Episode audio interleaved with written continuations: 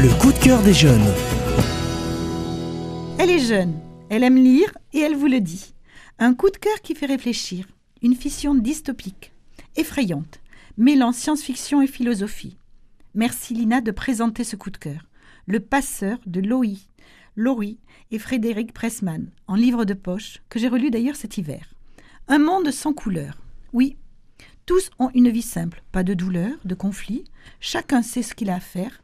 Et toi Lina, pourquoi ce coup de cœur? C'est un vrai coup de cœur parce qu'on découvre que dans le monde où vit Jonas, la guerre, la pauvreté, le chômage et le divorce n'existent pas. Les inégalités n'existent pas. La désobéissance et la révolte n'existent pas. Les personnes trop âgées ainsi que les personnes nées inaptes sont élargies. Personne ne sait exactement ce que cela veut dire. Dans la communauté, une seule personne détient le savoir. C'est le dépositaire de la mémoire. Il est le seul à savoir comment était le monde il y a très longtemps, quand il avait encore des animaux, quand l'œil humain pouvait encore voir les couleurs, quand les gens tombaient amoureux. Dans quelques jours, Jonas aura 12 ans. Au cours d'une grande cérémonie, il se verra attribuer, comme tous les enfants de son âge, sa future fonction dans la communauté. Jonas ne sait pas encore qu'il est unique. Un destin extraordinaire l'attend, un destin qui peut le détruire.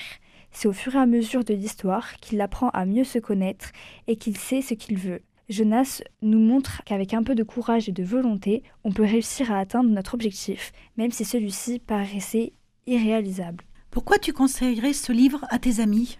Je le conseille parce qu'il est important de toujours avoir le choix, de penser par soi-même, d'aimer et de vivre. Vivre sous une dictature n'est pas une vie. Jonas ne vit pas. Il est en dehors de toute émotion, il est contraint de penser comme tout le monde le veut, et il ne peut pas se forger son propre opinion.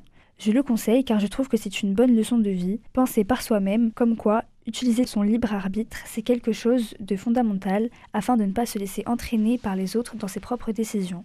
Le passeur de Lois Rowe, un livre troublant qui fait réfléchir. D'ailleurs, un film existe et je vous le conseille. Même si notre société est loin d'être parfaite, le libre arbitre existe. Un livre pépite à mettre entre toutes les mains.